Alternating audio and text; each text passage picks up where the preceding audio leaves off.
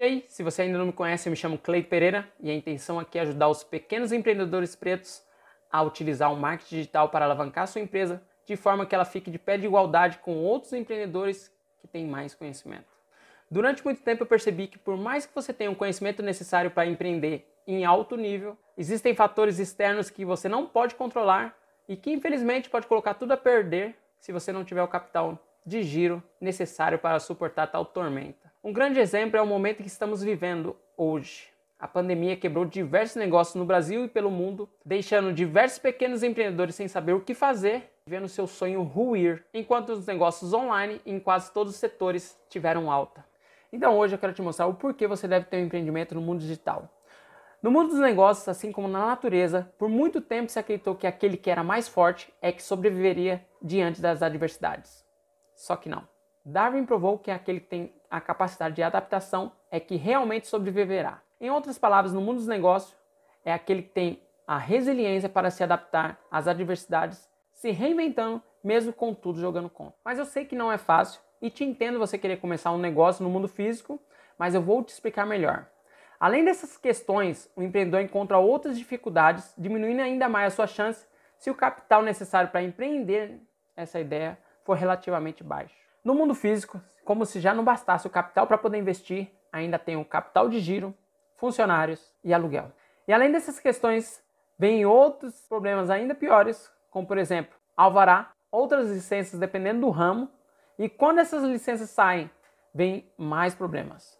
Como por exemplo, fiscais mal, mal intencionados querendo propina, o dono do ponto ou a imobiliária achar que você já está ganhando rios de dinheiro e querer quase que dobrar o valor do aluguel, e concorrentes desleais que fazem de tudo para não dividir o mercado com você de forma justa. E como eu disse anteriormente, se você não tem o capital necessário para suportar as adversidades, com certeza você irá perder muito dinheiro. Uma vez após fazer diversos eventos de música ao vivo, na época eu fazia country, sertanejo, samba, aí eu resolvi ter um barzinho no centro da cidade.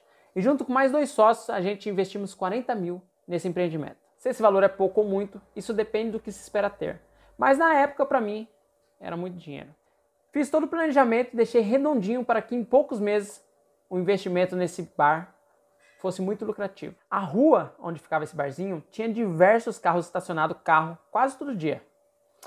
E do lado tinha um prédio de dois andares e na frente tinha uma lanchonete. E do lado dessa lanchonete, para a entrada do, do prédio, dois andares, ficava um segurança na frente e na parte de cima, tipo na varanda, ficava outro segurança.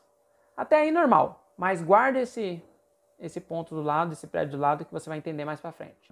No barzinho, logo na entrada, tinha uma área coberta com telhas largas. Do lado esquerdo tinha diversas plantas. Tinha uma fonte também que dava um, um charme total à noite. Nós colocamos uma luz roxa nela que ficava com um ar aconchegante, dando a identidade que a gente queria. Tudo muito simples, mas que impressionava a todos. E como é que eu sabia disso? Muitas fotos divulgadas espontaneamente nas redes sociais as pessoas só divulgam aquilo que elas realmente gostaram. E o nosso marketing também, naquela altura, começou a ter uma grande proporção nas redes sociais e nós começamos a incomodar a concorrência, tudo isso em menos de quase dois meses.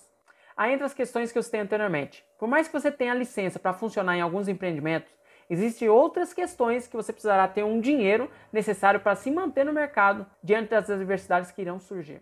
No nosso caso, mesmo que você, mesmo que a gente jogasse com as regras do jogo, que era não ultrapassar as 22 horas é, permitido por lei, sempre aparecia fiscais da prefeitura dizendo que houve uma denúncia de perturbação, ou a guarda municipal, ou até mesmo a polícia. Nós perdemos a conta de quantas vezes essas autoridades visitavam o barzinho. Só para você ter uma noção de como era.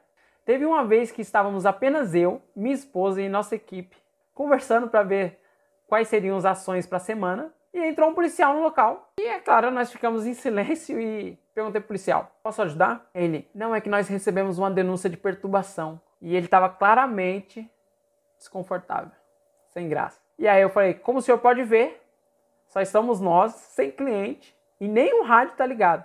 Ele é, eu tô vendo. Tem gente que não tem que fazer, né? Eu falei, é, tem gente que não tem que fazer mesmo, né? Ele é, desculpa. E foi embora.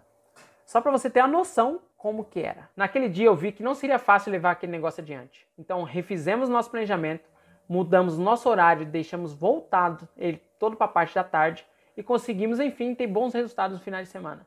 Além do público da cidade que já estava se acostumando com o local, uma outra estratégia que eu fiz começou a atrair também o público da cidade vizinha. Mas infelizmente os problemas com as autoridades ainda persistiam. E antes que você pense que era uma baderna com brigas e tudo mais, já te adianto que nada disso aconteceu em nenhum dos eventos que eu já fiz. O som não atravessava o quarteirão, era tudo muito contido na medida do aceitável. Só para você ter uma ideia, na rua da frente tinha uma casa noturna, ela não tinha acústica e o som dela era tão alto que na rua de trás do barzinho dava para ouvir. Só para tu ver que nosso som jamais poderia incomodar qualquer pessoa ali.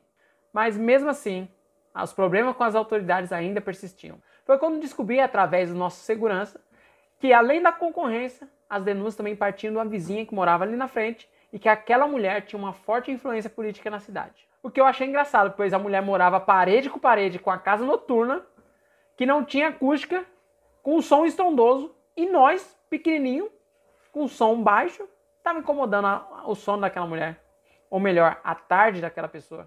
Então, eu pedi para a menina que trabalha com a gente chamar aquela mulher para fazer uma reunião, pois eu queria entender o que, que a gente fazia, né, que tanto incomodava aquela pessoa, e como que eu poderia resolver essa questão.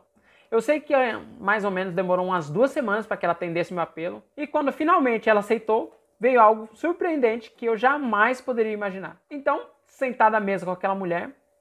Eu não me lembro muito bem ao certo o nome dela, então digamos que o nome dela é Maria. E aí eu perguntei, Dona Maria, nós sabemos que algumas denúncias partiram da senhora e eu queria entender o que, que nós estamos prejudicando a senhora e como que nós podemos resolver essa questão. Então foi mais ou menos isso que eu falei, então eu continuei. Nós sabemos que o nosso som não te afeta em nada, até porque o nosso segurança fica lá na frente com um aparelho que mede os decibéis e de lá ele controla se nosso som está aceitável ou não.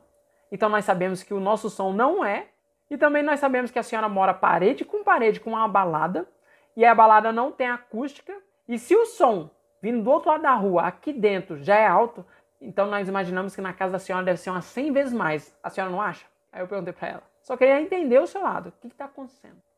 E Dona Maria, calmamente, respondeu: Não tem nada a ver com você. Tem a ver com o dono daqui. E continuou: Eu conheci ele desde criança.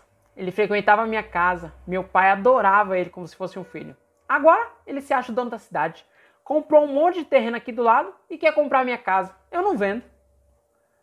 Eu, Dona Maria, mas isso não é um problema pessoal? Ela, mesmo assim.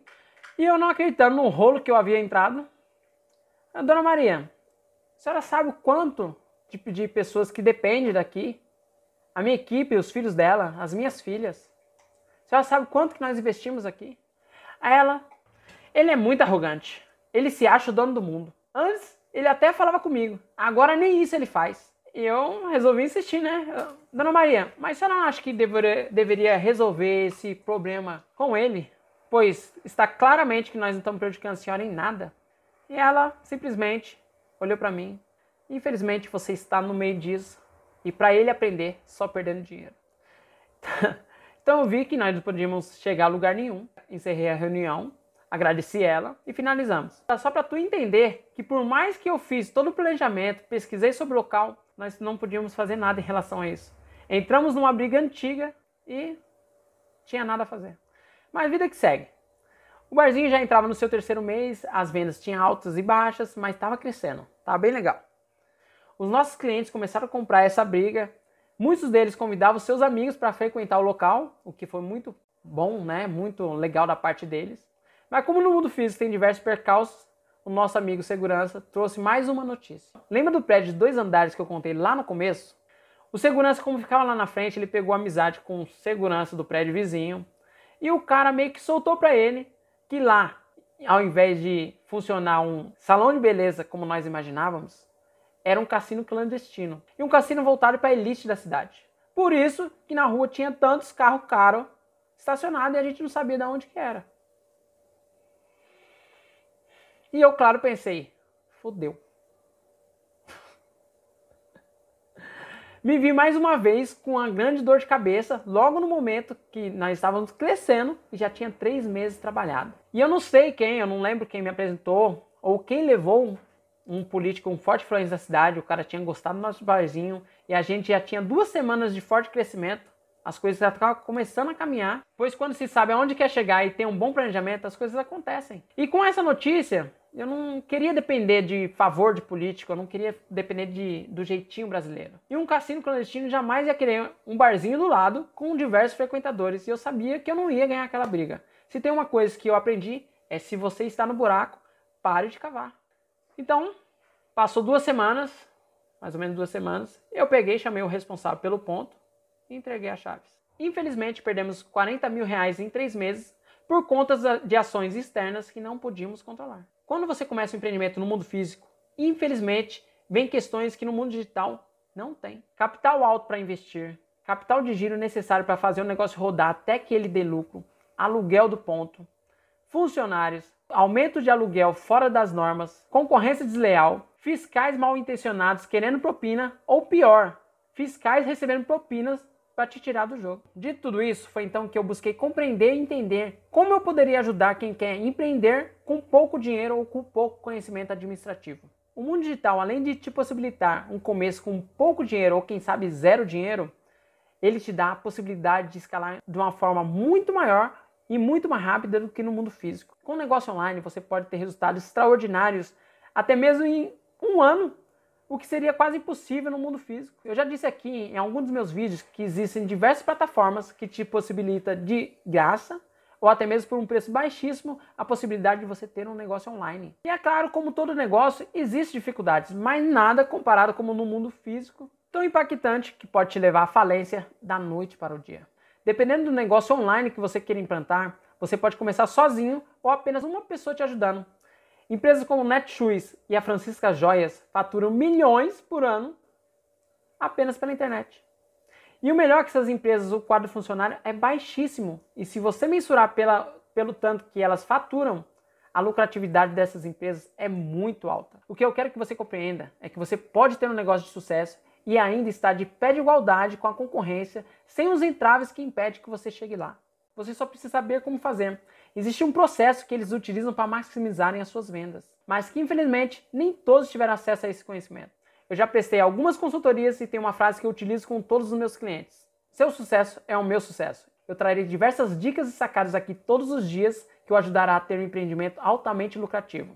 Eu espero que você tenha gostado do conteúdo e se você gostou, curte aí embaixo ou compartilhe com alguém que você acha que mereça chegar até lá. Um forte abraço e fica assim então.